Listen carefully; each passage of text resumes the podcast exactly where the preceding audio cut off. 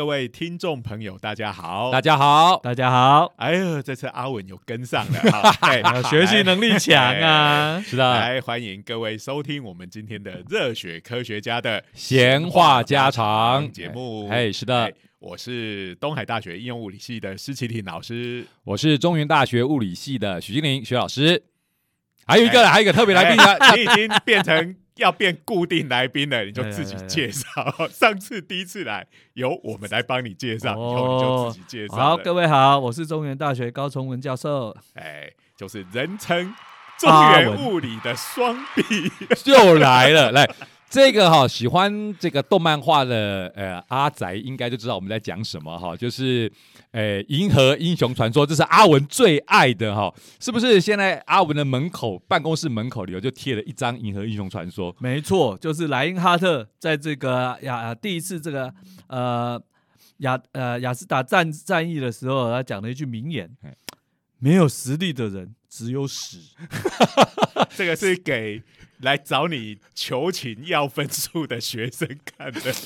想说这次考砸了，来跟着阿文老师求个情吧。到了门口，没有实力的人就得死，真是太惨。没有，不是就得死啦，这太残忍。或者说只有死啊，只有死，一样惨呐。好啊，这个《婴儿英雄传说》里头有两个人物嘛，被称为帝国的双臂，哎，所以我跟阿文就哇。自称不是被人称，抱歉，就是中原物理的双臂啊。讲到这个哈，呃，我就想到有一次我在逛百货公司的时候，是的，然后就遇看到一个在卖锅子的，然后他说他那锅子的设计很有趣，它是呃双层的，就是有夹层，中间是空气，好，所以它是有焖烧锅的功能，嗯，然后同时它也是一个压力锅。所以那时候，那个在在这个贩售的那个小姐就说：“哎，我们这个锅有个名字叫做双壁锅，我一定要这个名字，二话不说就买。”对不起，这个阿宅的生活就是这么朴实无华。看到有东西，这个很有梗，就想买。我家已经服役快二十年了，真的是帝国双臂，不是开玩笑的。好，我们阿宅哦，这个看《银河英雄传说》的时候，还有一地方一个地方很符合我们的口味，就是，哎，这个如果没记错的话，里头都用德文。我这大概因为这个帝国帝国用德文，对呀，大概是田中方树就是原作者觉得。哦，用德文很酷。呃，其实不是的，这个我稍微解释一下。其实，在旧制啊，日本的高校啊，他们其实是念德文念很多的。那根据我舅舅的说法呢，他们到了高校要毕业的时候啊，是已经直接读这个歌德的浮士德了。哇，哎，所以他们基本上呢，日文很很熟，德文很熟。那他们那时候因为战争的时候呢，他们就赌说不会考英文，结果就考英文了。所以这个救治的日本高校出来的这个，他们对德文啊情有独钟。嗯，当然我们会忍不住会说，那是轴心国之间的激情吧。啊，不过这个当年德国哈的确是科学的重镇，所以我们回想一下这个当年的这些上个世纪哦，已经上个世纪，上个世纪科学革命哦，哇，好多都是跟德国有关的，就是在第二次大战。之前嘛，好，它其实从二十世纪的开头就开始了，好，然后大概到一九三几年那时候，呃，就差不多几乎就是发展成我们现在在赌的那个样子。所以我在念，然后再没多久，第二次世界大战就发生。对呀，所以我在念书的时候，哇，喜欢学德文的人还蛮多的，女生都很喜欢学法文哈，因为他们觉得很浪漫，啊，男生就觉得就是嘴角会有蜜糖。可是男生很多都喜欢学德文嘛，对不对？哈，哎，因为在我们那个时候，你看念的这些呃物理的课本，尤其是哎，我们大一念那普通物理，大家都觉得超无聊的，对不对？因为跟高中物理很像，只是多了很多数学、微积分这些东西。等到你要大二近代物理、大三量子物理的时候，你就觉得哇，这个东西。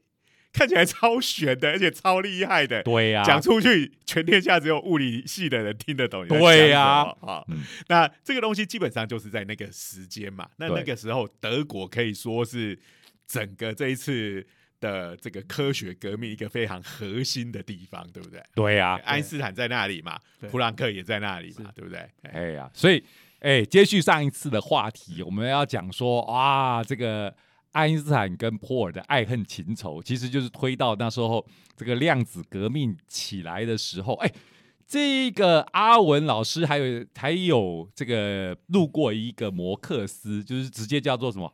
波涛汹涌的量子革命，哎，就在讲那个时代嘛。是是是，哦，所以那个时代，爱因斯坦是一个主角。不过，爱因斯坦其实现在讲到那革命的时候，好像就是专门在吐槽哈，专门在在跟哎波尔里头唇枪舌战，在讲说，哎，你们这个量子论有问题啊，你们的量子论不完备啊，你们的量子论太奇怪了啊，好像负责吐槽的。不过说起来，刚刚讲的那个不过德，其实爱因斯坦自己也是量子力学早期发展一个很重要的推手手嘛。爱爱因斯坦光电效应，其实我们也聊。过嘛，对，爱因斯坦毕生得奖的其实不是靠这个相对论，虽然他相对论最有名，可它是光电效应嘛，对不对？是他这个其实就是在一九零五年的时候，他有四篇论文。那么其实第一篇呢就是光电效应，然后再过来是狭义相一般所谓的狭义相对论，然后再过来是这个测定分子大小啊，这篇其实也是蛮蛮有名，而且是他的博士论文。然后最后十二月那一篇是一等于 mc 平方，所以其实光电效应那一篇呢是最早的一篇。其实他之前也有一些热力学的论文，但是最重要的啊，还是这个一九零五年这篇光这个光电效应这篇。这更严格来讲，其实光电效应只是那个论文最后的一小段而已。嗯那个论文呢，真的是震古烁今，因为他大胆的从这个热力学的角度思考，然后呢推论说，光在某些状况的时候，他的行为就像粒子。那真是把当时的人给吓傻了。嗯，其实这件事情，我们在之前有聊过普朗克的时候嘛。对对对，普朗克算是在开了第一枪的概念嘛，但是他有一，点，我都觉得他有一点，哎、把眼睛遮起来啊！呃我不讲他在那边，呃，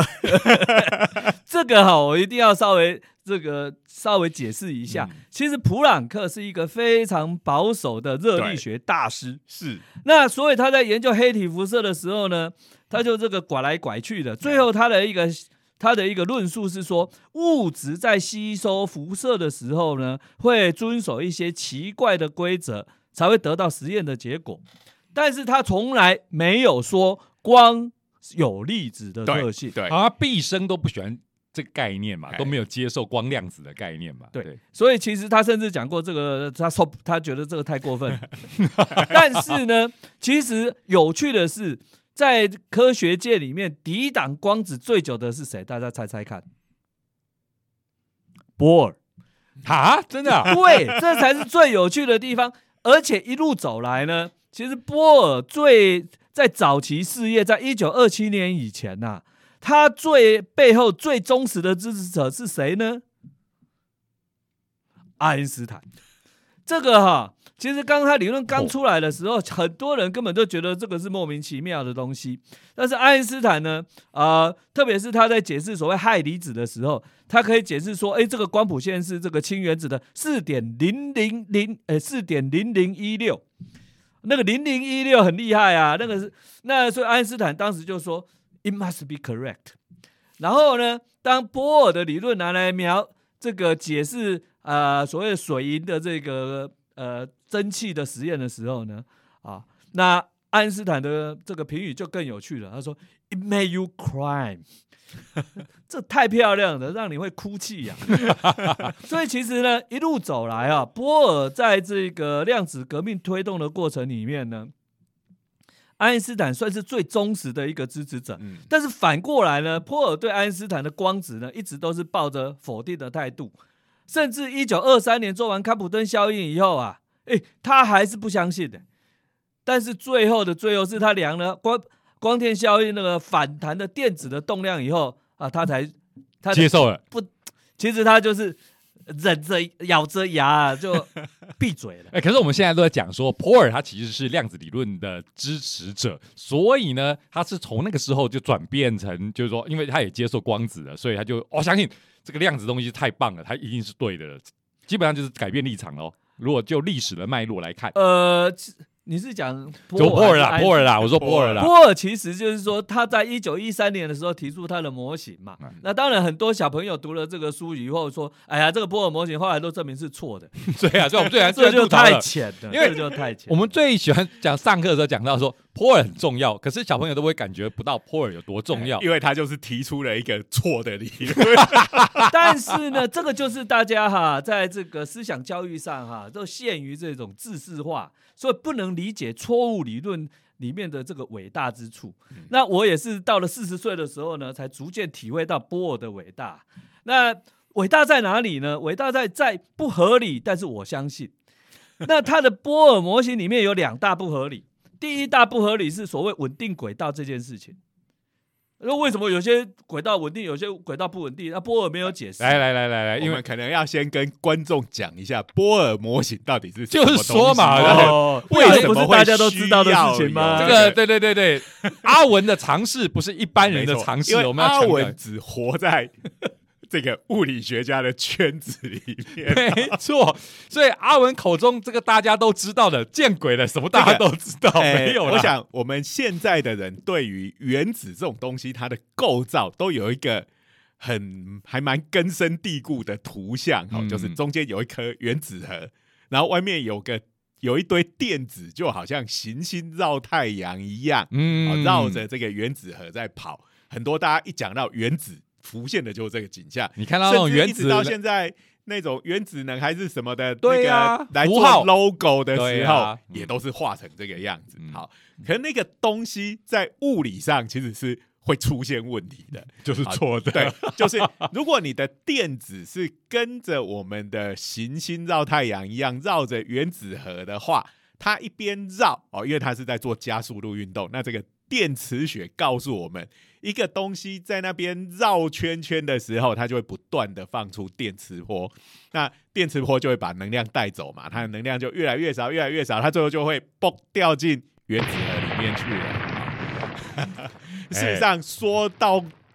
追根究底，我们的行星在那边绕圈圈，它应该是不是也会放出重力波，然后失去能量，最后就掉到太阳里面去？呃，实际上一呃有一年的诺贝尔奖就是颁给他们发现两颗双一说双星系统绕得越来越慢，然后去推算它这个变慢的速度，然后就是。呃，间接的推断，它的确就是放出重力波，但是重力波跟电磁波不一样的是，电磁波是这个偶极偶最强的是偶极辐射，但是重力波没有偶极辐射，它是四级辐射开始，好，所以哎，对，这个讲到这个 这个这个太复杂了一点哈。啊，反正就是总之就是说，呃，假如原子是长的我们想象的那个行星绕太阳的那种模式的话，其实不到零点几秒的时间，有人算过，哎非常快，非常就是会短掉进去。哎，那就是所有的电子会通通都掉进原子核里面，所有的物质都没有办法存在，这个宇宙就灭亡了。好，所以这个理 再放一次 爆炸声非常常用。好，所以虽然大家对于原子的想象是这个样子，但是这个东西是没有办法存在的，它根本就违反了我们所知的物理的原理。好，会让我们的宇宙一下子就灭亡。所以呢，刚才阿文讲到，就是 波尔伟大的地方，就是说，哎，这个东西听起来不合理，可是它就是真的就是这这样这。个其实有一句拉丁文啊，现在临时大概掰不出来，嗯就是因为荒谬，所以我相信。等一下大家也听不懂花拉丁文，所以你不用找原文哦。你随便，你就随便。言啊，你就随便发出一个你就随便发出一些大家听不懂的音节，说那你说是拉丁文，大家也会相信。对了对了，就英文来讲就是 absurd，therefore I believe。好，所以波尔他就提出一个，就是说，哎，可是我们现在的原子都活着好好的，所以表示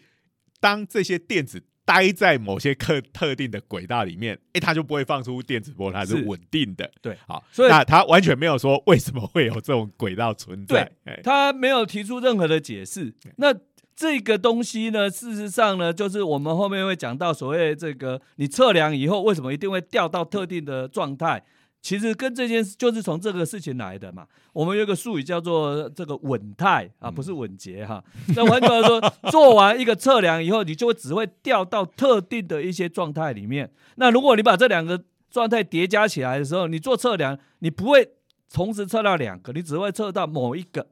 这个就是从波尔的时代就开始了。但是第二个更神奇的地方，才是真正波尔最伟大的发现，因为第一个这个特定的轨道呢，事实上已经有人错误的给出正确答案了。OK，这简直是我的学生在算作业，错呃误给出正确答案。呀呀，那他真正伟大的是他的要去解释氢原子放出来的光谱线，因为氢原子的光谱线呢，在一八八五年的时候呢，有一个高中老师，那个高中老师就沉迷于各种这种这种数字游戏，然后他居然就把这个公式写出来了，叫巴尔默尔。嗯通常书写成巴尔默，我都把它翻作巴默尔，诶，反正就是巴尔默尔啦。那但是呢，当时的人没有没有人能够理解这个公式哪里冒出来。严格来讲，那个公式应该就是他研究了半天以后，去把它凑出来完全是凑出来的哎，而且这个从一开始就有个有趣的地方，就是说，如果我们还是用那种行星照太阳的方式来理解原子的话，那原子放出来光，其实它是各种各式各样频率、各种不同颜色的光都会存在的。呃，当时其实有一个问题啦，就是如果你电子只能在在特定的轨道绕的话，那它旋转的频率就应该是光谱线看到的频率。那如果你真的这么相信的话，你就错了。所以波尔当时其实呢，他一开始就是在挣扎这个问题，后来他发现到他可以得到这个巴尔默尔公式，或者更正确来讲叫瑞德格公式啦，因为瑞德格把波长倒过来，所以那个公式就更更直接了。嗯，那这个瑞德格公式是一八八八年弄出来的，可是呢，这个波尔是一九一三年提出他的论文，中间这个时间呢，没有人能够解释。那波尔呢，他就说这个公式他很容易解释，就是如果你是从不同的轨道突然跳下来的时候，那这个叫量子跳跃。那发生量子跳跃的时候，它发出来的这个电磁波的频率呢，用普朗克公式去推算的话，将讲你就得到公式了。这个刚刚阿文讲这些年份都记讲的清清楚楚，哎、没办法阿文前面什么都没有哎、然后你居然把这些年份记得这么清楚，真是吓死人了。不会，我上课最喜欢小时候在这个考历史的时候，我们那个时候就是各种事件的年代都要去背，背的超痛苦。一三六八年，朱元璋建立大明；一六四四年，满清入关；公元九百六十年，这个赵匡胤建立大宋；好好好七百五十年，安史之乱；那个阿文不愧是历史的爱好者啊，六百一十八年，唐朝建立。好，所以讲了那段历史，所以波尔建立了这个模型，他就讲跟你讲说，他就是这样子，哎，就是就是稳态，他世界就是这样运作的，对可是量子跳跃，你有没有发现这很觉得很很诡异？如果这个稳态的话，那为什么会发生量子跳跃嘞？量子这个它不是很稳吗？对啊，所以这个事情就很怪啦，对不对？那以前我们小小时候在这个高高中的时候学这个波尔模型的时候，从来没有人举手说老师你这个是在鬼扯。那其实这是很奇怪的事情。那最奇怪的就是说，诶，他跳跃，他如果发生跳跃的时候，照理说啊。这个跳跃是个连续过程，它从这个轨道掉到那个轨道，那每一步你都可以算出来，然后你就会发现，哎，那它放出来的频率应该都在改变哦哎，你不会发出单一频率嘛？嗯，但是它发出来是非常非常 sharp 的，就是宽度非常窄的频率的这个的光，所以好像就突然咚，啊，有人讲了一句话名言，我从别的老师听来，他说，根据那个老师的转述，他说波尔海森堡曾经说过，波尔不是告诉我们。这个量子跳跃是发生在时空之外吗？哇，这句话真是太玄了。但是这句话我最近哈、不断在思索，觉得真是高明啊、对，那但是这个就有留下一个空白，是为什么会跳跃？不知道，没有理由。那么其实哦、这个就是我们前面刚才讲的这个所谓坡包塌陷呐、原来我们前面没有讲坡包塌陷，有啊有啊，我们就讲叠 叠加态，然后你一量就会掉到其中一个，那个就叫坡以前啊包塌陷。那个我们念大学的时候，那个李怡眼老师，他有一个非常著名的，就是大家都说，哎、李怡眼老师上课的时候，他想的比讲的还要快。那因为他这个脑筋动得很快，然后有一些东西他其实只是他想到，他没有讲，那他就以为他讲 讲了，所以学生常常都一头雾水了，有有有有有，然后就跑去你你现在是在解答跑为什么我的教学评量分数特别跑去问低的缘故问老吗？师啊，说：“哎、这个我不有讲吗？不，你没有讲。有啦有啦，这个我们是上一集的时候讲的，在这一集我们还没讲吧？哦，是独立的，对对对对对对哦等下，我们上一集有讲坡包这件事情吗？哎，有讲坡函数的塌陷，但是没有提到波包这两个字。很 很多的状很多的坡加起来就是坡包啊，好了好了，所以很多的状态，每个状态对应到一个坡，加起来就是坡啊我我觉得我有必要帮我们的听众 从一开始到现在稍微 summarize。刚刚我本来要做这件事情，被阿文切断了，没错，而且他切了之后，我要再切回去就很难切。各位好像高速公路上那种危险驾驶一样，就是我要切车道切不进去这样。嘿你们逼车。你们正在见识混沌效应怎么发生的？对 哦，就是刚刚讲那个光谱哈，我们说用古典的认知那种行星绕太阳的模型，因为那个距离，呃，它绕的轨道半径以及它绕的频率可以是任何的数字都可以，是。嗯所以在这样这种的假设底下，原子能够放出来或吸收的光。其实应该是各式各样的光都可以。好，我们看到的就会是一个连续的光谱，嗯各种光都有。可是真的，我们去做实验的时候，会发现，哎、它只放出某些很特定频率的光而已。嗯，好，并不是什么光就能放。这个一开始就是属于古典物理没有办法解释的。嗯，嗯那当然没有解释，但是就是刚阿文讲的这个巴尔莫或巴莫尔或巴尔莫尔，哎、他就说，哎、我们就虽然不知道为什么会这样，我们先来看看这些频率或波长之间有什么关系，就得到了一个凑答案凑出来的公式。好，那。另外，就有人尝试着还是用古典的方式去解释哦，比如说波尔他提出那个稳定轨道，嗯，然后就问那这些呃我们量到的氢原子的光谱的那些电磁波，它的频率是不是刚好跟这些稳定轨道的频率是一样的？因为我们直觉嘛，就是说，因为这个轨道绕的时候，就是电荷在动，那对。电荷在动的时候，它的绕的运动的频率应该就会就是对应到电磁波的波频率嗯对很哎，结果发现也不是，不是，哎，然后后来发现它的频率，然后用普朗克的那个公式换成能量之后，那个能量差，那那个光子的能量刚好就是氢原子波尔的氢原子模型不同轨道之间的能量的能量差。好拗口，所以就是说，哎、那就是电子在这些轨道跳来跳去的时候，那个能量差就会用光子的形式把它释放出来。嗯，这是到目前为止的故事。是没有，我要修正一下。所以波尔最神奇的地方是他居然可以一直反对光子，我怎么想都想不通。但是这是非常有名的，对，好，所以刚刚讲到了哈，这是波尔的这个伟大贡献。然后刚才阿文忍不住要讲出一个人名哦，就是海森堡哈。这个海森堡，这个如果大家有看有名的这个美剧哈，美国的这个连续剧《绝命毒师》，就应该知道哈，有人就化名海森堡哈，Say my name。Heisenberger, you are goddamn right。哦，好，这个在留了这个，哎，我没看过这个，哎这个我只看过根本哈根这出戏，哦这个看过你讲的因为。大家觉得 Heisenberg 这个名字听起来就是很就 Heisenberg 就是超酷的一个名字哈。海森堡其实是阿文热爱的一个科学家，没。错，在我们教量子物理的时候，我们在讲这个量子物理的一开头，通常讲到，哎，有不同的诠释这个量子世界的方式。那有一个的话，就是哎，代表人物就是薛定谔，薛定谔的猫的那个薛定谔哈，。薛定谔其实是因为猫的关系，让他在大众之间变得非常有名。对对对，然后我们说哈哈的发展的方式就是所谓的波动力学，写出波函数啊，有薛定谔方程式啊，我们都是这个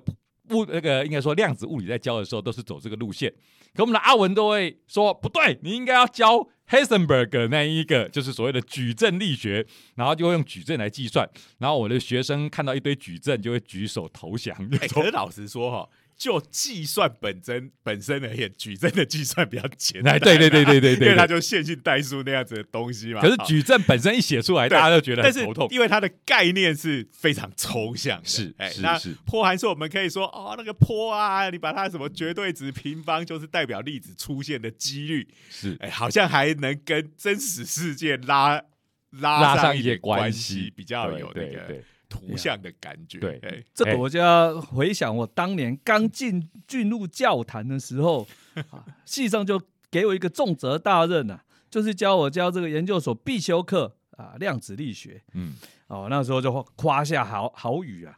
各位同学，在我面前，你要是胆敢讲泼，我就当掉你。这还是幽灵船船长时代的阿文是是是。然后我期末考很酷的出了一题，请用矩阵力学写出算出氢原子能阶。哇，这真的是很有难度的问题啊！这我想小时呃，又是小时候啊，这我小呃小时候呢，自己读矩阵力学的时候呢，就发现说这其实很困难。后来呢，是海森堡的师兄啊，这个暴力不相容原理那个暴力啊，嗯这个给弄出来的。它其实是一个非常有趣的一个推导啦。对，那所以呢，我为什么这么执着在矩阵力学？嗯，因为矩阵力学所表现出来的一个态度就是说，我可以算，可是我不懂。我不懂，是因为我日常生活经验没有可以对应的东西，所以我不懂。哎，太赞了！我觉得这个阿文刚才诠释的这个东西就是那波动力学有一点相反，因为波动力学要解那个微分方程式，微分方程式很难解嘛。好，那那个所以薛定谔的那个波动方程式的图像就是，哎，这个波我知道它的意思，是可是那个数学我不会算，我不会解。呃，其实，在二十世纪初，情况是倒过来的。他们那一套数学呢，是我们现在的小朋友不会算，可是，在二十世纪初的时候呢，每个物理系的学生都很会算，尤其是索莫菲的学生，哎，就是海森堡跟包利的这个师傅呢，因为他们在哥廷啊、那这一套数学其实是在当时哥廷根有一个数学大师叫做 Her Hebert 啊，希尔伯特啊，啊，他们发展出来的。所以希尔伯特跟 Coran 呢写了一本书，叫是《数学物理的数学方法》，里面那个所谓本真值问题，这这整套什么偏微分方程啊，这个当时的人用那个可以处什么都可以处理，当时人最擅长就是算流体力学啊，所以这种偏微分方程哇，大家熟的不得了。所以这个薛定谔一讲出这个方程式以后，每个人都突然觉得，哦，我也会算。那海森堡事实上是提早半年哦，就提出他的矩阵力学，然后呢，呃，就基本上是一个完备的系统了。可是当时的人，除了一小撮人以外，除了嘎吉狼以外，没有人知道他们在干嘛了啊。所以这个就是啊，阳春出白雪啊，对不对？啊，这个这是曲高和寡。可是呢，这个当时海森，当时这个海森堡呢，听到这个薛定谔的演讲的时候呢，就底下一直谁谁的他们说你怎么解释量子跳跃？你怎么解释量子跳跃？然后呢，那个当时的大佬维恩呢就很不爽，脸回过去说闭嘴。这个是海森堡在口述历史四十多年以后，他依然念念不忘，有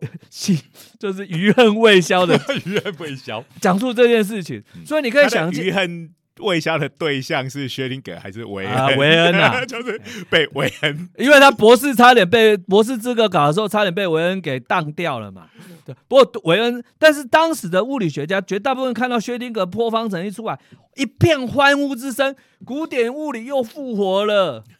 令人厌恶的量子跳跃可以不见了。可是后来呢，薛定谔呢就被这个波尔请到哥本哈根好好的伺候啊。据说就住在他家，不是省掉旅呃旅馆钱呐、我们通常如果到了很贵的地方，也会这么干。而且我听说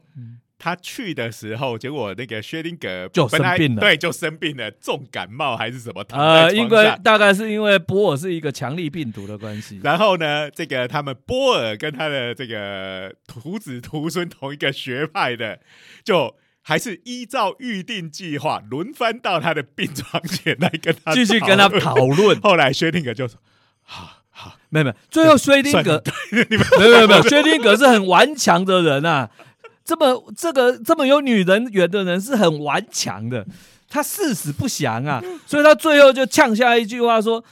我如果这些东西啊，这个量子跳跃没有办法消失的话，I am sorry to in to get involved with this dirty business。我很抱歉，我居然跟你们搞了这一摊大便，这样。其实然后啊，薛定谔一直很讨厌量子论后来的发展，如果没记错，所以他自己也是电对电机人。哎，我记得有看过他一个 quote，就是说，呃，我非常讨厌量子力学。那如果我跟他有任何的牵扯，我实在深感抱歉。没错。但是波尔其实后面还有一句话是说，可是我们很感谢你，因为你让公司变得非常的啊容易算啊，所以这个就是替替敌人做嫁衣裳啊，对不对？那其实贝尔不等式也有这种味道。本来呢，贝尔呢提出这套东西呢，其实是应该是站在这个比较支持所谓隐变数理论这对一边的对对对对对，这但个结果哎搞出来，我要证明你是错的，结果我证明你是对的。这个大家都喜欢做个比喻，就是把球踢进自己的球门哈。当初提出来的目的都是要吐槽对方，就最后都是对别人帮对方助攻。不过其实这就是科学方法，就是这样嘛。其实他贝尔不等式这个厉害的地方，就是把这个 EPR 或者是说是量子纠缠啊，什么超这个超距的讯息传递这种东西，他居然可以想出一个可以做实验来验证的方法。这个就是嘴炮跟这个物理的差别。我最痛恨的就是一些嘴炮科学哲学家，每天一直嘴炮个不停。但是呢，在那个时代，那个哦很多人讲到这个量子力学的测量问题的时候，都是嘴炮一流。那 J.S. 贝尔呢，了不起的地方就是他除了嘴炮，他当然也嘴炮，他也很会嘴。可是呢，是他是第一个想到可以做什么样子的实验。哦，这个来去验证。那各位，这个难处就是你不知道隐变数函数长什么样子，对，哎，你不知道那个东西长什么样子，你怎么知道它的卡？怎么知道它的数？就是，说他他要满足什么设计出这个方法，他是为了想要证明隐变数的，就是说他这是有一个方法嗯，但他心里是有一个阵营，是就是这个做出来应该会是答案会是什么，应该会支持隐变数的存在。对，爱因斯坦是对的，哎是但是因为我们说这个科学的东西，就是你设计一个实验出来，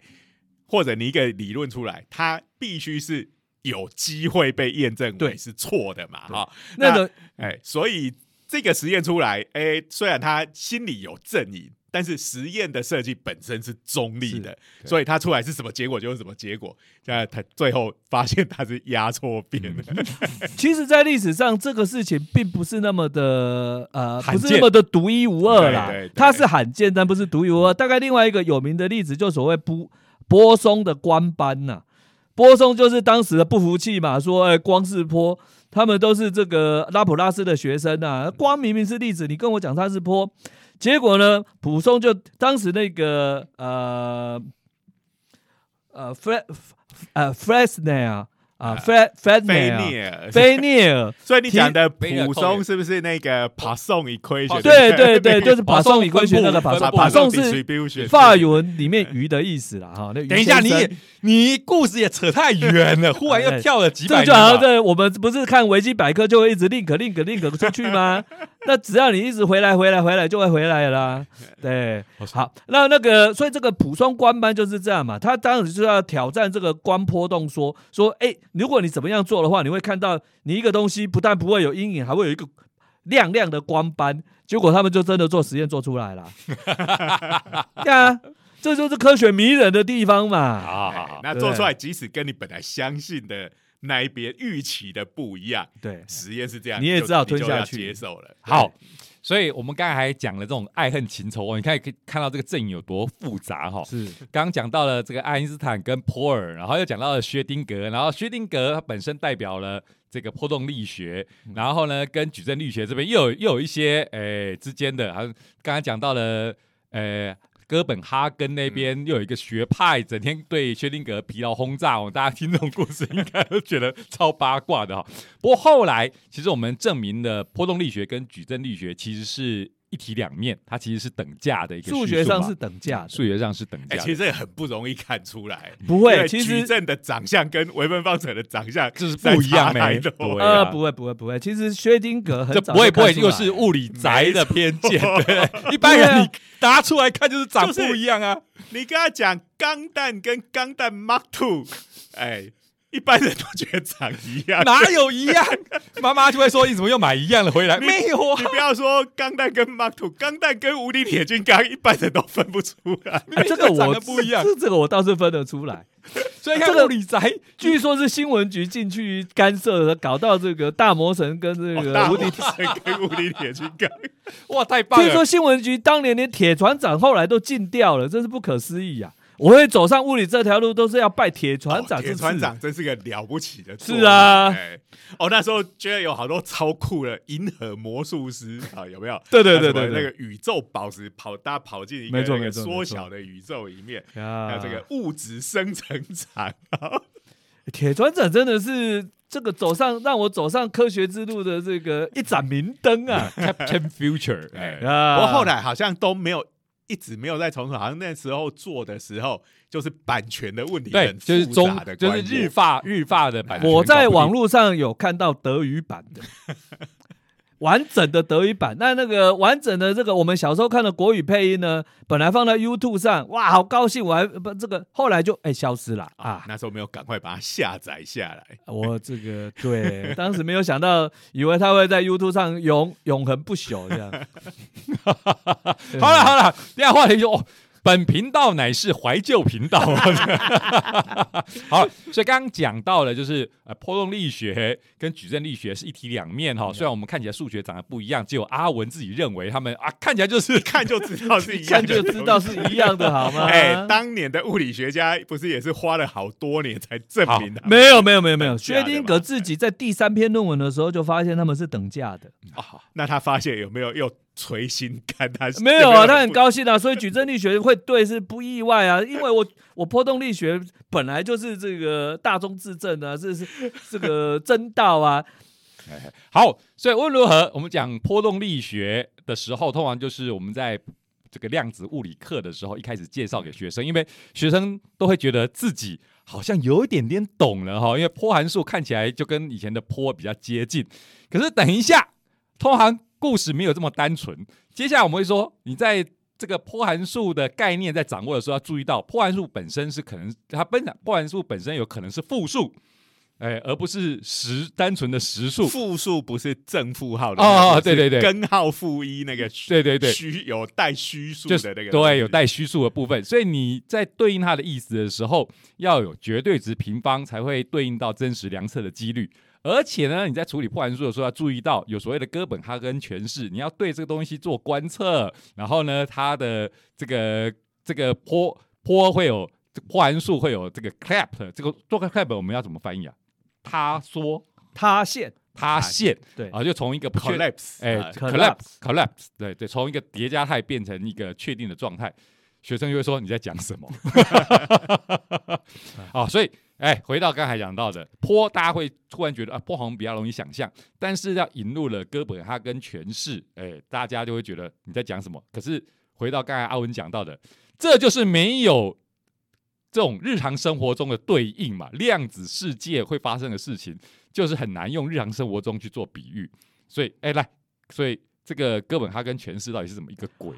呃，其实简单的来讲啊，就是当呃你有我们假设你有量子的状态啊，那嗯没有人可以阻止你说，哎，我这个量子两个量子状态组合起来还是量子状态。那我现在呢，任何一个根本这个矩阵力学就告诉你，所有的物理量都是一个作用。一个东西作用到一个状态之后，它可能是还是那个状态，那这种状态叫做本真态。那当然，你这个作用状态是作用到一个状态之后，它可能会变成另外一个状态。嗯，好，那所以呢，你把它全部都写起来之后，然后就看起来像一个矩阵，这也 OK。那我们来想哈，量子的这个跳跃为什么等于是这个哥本哈根这个所谓坡包塌陷？嗯，就是你可以想象到为什么诶电子会跳嘞？它如果本来就是稳定状态的时候，它就一直在那个稳定状态啊，那其实就是对应到能量的稳定状态啦。吧？在量子力学里面，一个状态的随着时间变化是它的能量在控制的。好，或者我们讲做汉密尔顿函数，不过那 那个哇，完了完了完了，越越越扯越远了，就能量了，就能量了。好，那可是当你受到一些围绕的时候呢，你本你本来是在一个呃稳态，也就是能量的本真态，但是呢，受到扰动以后，它可能就会哎变成是好几个状态的叠合了。哎当它叠合的时候，哎，过一段时间这个扰动拿掉了，它就会调回去原来的状态啊。可是它不一定会调到刚刚好原来的状态。你本来是一号状态，好，你脑洞以后有一号状态，又掺进了一点点的二号状态、三号状态、四号状态。当你再调回来的时候，你不，你已经不是原来的一号状态，你还有一些拖油瓶嘛，对不对？那你可能调到一号状态呢，就什么事都没发生；调到二号状态。二号掉到掉到一号状态的时候，哎，这个时候就发生要钱了嘛。所以量子要量量子跳跃就是坡包塌陷。从这个观点来看，但是波尔当时的量子跳跃没有提出任何的解释，当然也就没有办法去算这个跃迁率。那就是光谱线的频率可以算，光谱线的强度不会算的、所以这个是当年海森堡用了很多方法，他其实严格来讲，他那个算是用古典的一些公式，然后把它啊、呃比过去的。那但是呢，这个基本的精神其实就一样啊，就是我其实是等于是他从这个状态跳到那个状态，我可以去算它的几率。那我只能，但是我也只能算几率，因为我不知道为什么他要跳到这个状态来。我有我是很多状态的叠合以后，我就当我做了一个动作之后，它就只能掉到特定的一个我它原来的这个所谓的本真态嘛。所以这个事情就是爱因斯坦一直没有办法忍受的事情。这个我相信我们的听众大概也没有办法忍受。嘿，不过量子力学就是这个样子。对哎，麻烦的就是还是回到刚才讲到的话，为什么阿文为什么喜欢矩阵力学的原因，就是因为你可以算，但是你如果去追寻它的意义，它因为没有这种日常生活中的对应，所以一般人就就就很难接受。可是他就是事实上就是这样子啊这。我常跟学生讲一句话，因为学生常常在在我的这个教学评语说都没有物理的感觉。我当时就说，如果你对这种东西有感觉的话，告诉我，我带你去看医生。因 为这个东西就是没有感觉。其实这一句就是，呃我想我们的听众朋友应该也可以得到很大的安慰哈，就是你听不懂也好，你没无法接受也好，这都很正常。对呀、问题就在于什么叫做懂？哎、这是好问题。嗯哎、我们常常都以为懂就是啊，我小时候有一些经验，有一些我这是感官上的经验可以连接的，这个叫做懂。嗯那如果是这样的话，人类永远不会懂一些东西，因为如果你就是经验不到那些东西的话，嗯，那实际上懂不需要是这个样子，懂只要能够掌握计算的规则，算出正确的答案，这个就叫做懂。哎，这个我在以前其实也聊过，这应该是冯纽曼讲的，就是你不是真的懂他，你只是习惯他。讲到冯纽曼啊，其实他跟贝尔定理也是有一一番渊源的嗯。贝尔其实当年呢，为什么会搞出这个东西？哎，先讲一下，冯纽曼是何许人也？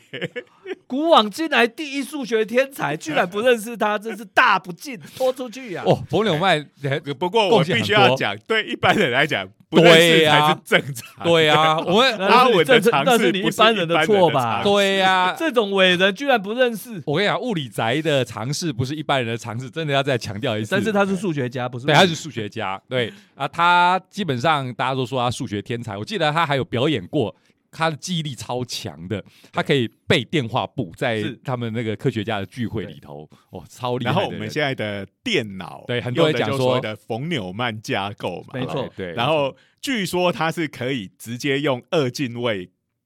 跟别人交谈的。啊，只是找不到一个对手来可以跟他听得懂他的话又讲。其实他们那一群人就有一个有名的故事，叫火星人的故事嘛。就有人问常就说：“哎呀，真的有火星人吗？”那有一个科学家就笑了说：“当然有啊。”他说：“那我们怎么都没有发现他？”他说：“没有，他们那火星人讲什么话？他们讲匈牙利语。”因为匈牙利当时有一批非常杰出的犹太科学家，后来都流亡到了美国嘛。有名的就是呃劝爱因斯坦去写信搞出原子弹的希拉德啦，嗯，啊啊维维格纳啦 啊维格纳那个有有名的这个群论大师维格纳啦啊，那这个奇爱博士爱德华泰勒啊啊，那最最最天才，他们公认最天才的就是冯纽曼啊，他们都是犹太火星人中的火星人。火，他火，他是火星人中的这个，对，是最火星的那一个。对，但是冯纽曼就是当年曾经在他数学基础、量子力学的数学基础里面宣称隐含隐变数理论是不可能的，那个证明被贝尔发现是错误的，哦，对对对对对，所以这个就告诉我们，就算你是古往今来第一大天才，你一样会犯错啊。所以学物学术为什么有价值？如果你不是天才，学术还是可以做的，因为你永远可以找到天才的错误啊。所以以前我在志的，我在学校开课那个近代物理史啊，我都戏称叫做西咖列传，因为我特别喜欢啊介绍西咖的人生，因为 A 咖的人生基本上是属于啊与我们无关嘛。那 B 咖人生机会也不大，那 C 咖人生其实就真的是比较有相关。那看 C 咖的人生，感觉就蛮温暖的。很励志哎没。错，没错，哎没错。然后还有一个原因就是阿文喜欢讲大家不知道的事情，然后 A 咖太多人讲了，就不爱 不爱讲。我这个有一个原则啊，写东西呢一定要写人所不能写、不敢写、不愿意写的。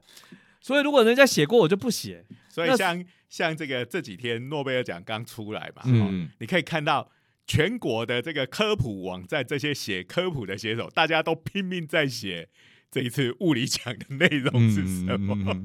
哎、所以在场三位都没有在写，我打算写 C H S H 的 S，这个就没有人写啦哎啊。他就是韦格纳的学生呢、嗯其实韦格纳跟佛柳曼他们都接近，有一个立场非常神奇。他们怎么解释坡包塌陷？你知道吗？他说做测量为什么会产生坡包塌陷？因为测量不是把仪器摆上去而已，是要从仪器读出讯息。谁读出讯息？Somebody，不一定是 human me 哦，somebody。所以他们最后都会说，诶意识本身可以造成坡包塌陷。然后呢，事实上韦格纳后来这些人对什么东西很有兴趣，你知道吗？印度教。哎，印度教很在西方很流，在科西方的一群科学家里面是很流行的。那我们对印度教不熟，不过其实印度教跟佛教有很多想法是类似的，所以在台湾你就可以尝到很多这种 这个啊，把这个量子力学跟佛教拿来扯，但是绝大部分都没有。扯到重点呐、嗯讲到神事，我们就要讲到唯世宗啊，算了，哦，本频道又变成佛教频道。我当年出国留学可是带着六大本的唯世宗的经典。好，时间快差不多了哦。不多了。所以我们今天其实啊，你可以知道这话我们今天到底讲了什么？哎，我们今天基本上是一个 波尔吗？hyperlink，不是对波尔吗？我们本来要谈这个前面是在讲波尔，哎没错，哎我印象中对对，可后来又讲到了这个哎 波尔之二大不可思议，哎，然后讲到了波动力学跟矩阵力学，力学爱与爱也很情头，又讲到了刚才讲到这个薛定格哎被疲劳轰炸这个故事，哦，又扯扯回了这个贝尔不等式厉害的地方啊，哎，anyway，所以。今天某个程度算是呃，就量子的脉络上来一个跳跃式的 闲谈。哎呦，量子这个有跳跃是很理所当然的，谈量子必然要有跳跃。好对，所以就是说，这个大家听了觉得不太懂或不太能接受都没有关系。好，这个东西就是你要接受它，就是 如果你有感觉的话，告诉我，我带你去看医生。哦，不过大家可以看到，真的是哈、就正如阿文老师这个开课的，就是真的是波涛汹涌，是波涛汹涌那个字哦波涛汹涌的量子革命，对啊，那个时代太波涛汹涌，所以有太多故事，信手拈来就一大堆了，好吧？所以这个以后就有待机会再跟大家多聊聊这边的这个阿文以后已经是成为我们的固定班底了，对啊。而且也会跟各位聊很多在这个量子力学发展的过程中这些 A 咖 B 咖 C 咖，好，我到时候这个我们这个框灯配里面的 A 啊，哎，或有一部分呢，就是小弟不才在下我呢贡献的啊。那第一季基本上已经完成了，就叫做量子封神榜。封神榜对，但是呢，只写到波尔，哎，这个从一开始从太阳光谱一路讲到波尔。就十三集啦啊，那这是第一季，你知道一季要十三集吗？BBC 也是这样干的。那后面几季呢？当然啦，已经都设想好要写五季啦，因为我们量子熊计划目前为止啊，长官给我们五年嘛，那万一再给我们五年呢？不用担心，我还是写得出来的。好，那既然已经讲到这个。给了我们五年的量子熊计划，我们当然要感谢一下 我们的科科部国科会。是的，科国科会的给我们的支持，这个量子熊的微学习平台这个科普推广的计划。嗯，那我们今天的节目是不是就到这边？好，对，哎。相信大家都已经快要饭都吃不下了。哎，好，不过大家就是要习惯它，对，这个跟接受它。我们任何过去的知识跟经验都非常的不一样，但是它即将改变未来我们几十年。好，嗯，呃，这个量子科技的发展应该会造成非常大的影响。对啊，而且国接量子啊，而且你看，我们讲的兴高采烈的，就是晓得这个里头有很多故事，呃，很有趣的，可以值得讲。好，好，我们今天的节目就到这边。好，那欢迎各位下周继续收听我们的热血科学家的闲话家常。哎，这个默契还有待加。哎，对，还有我们的热血科学家的长话短说。这个 YouTube 频道，好，按赞、分享、开启小铃铛，好，那我们下周见，拜拜拜。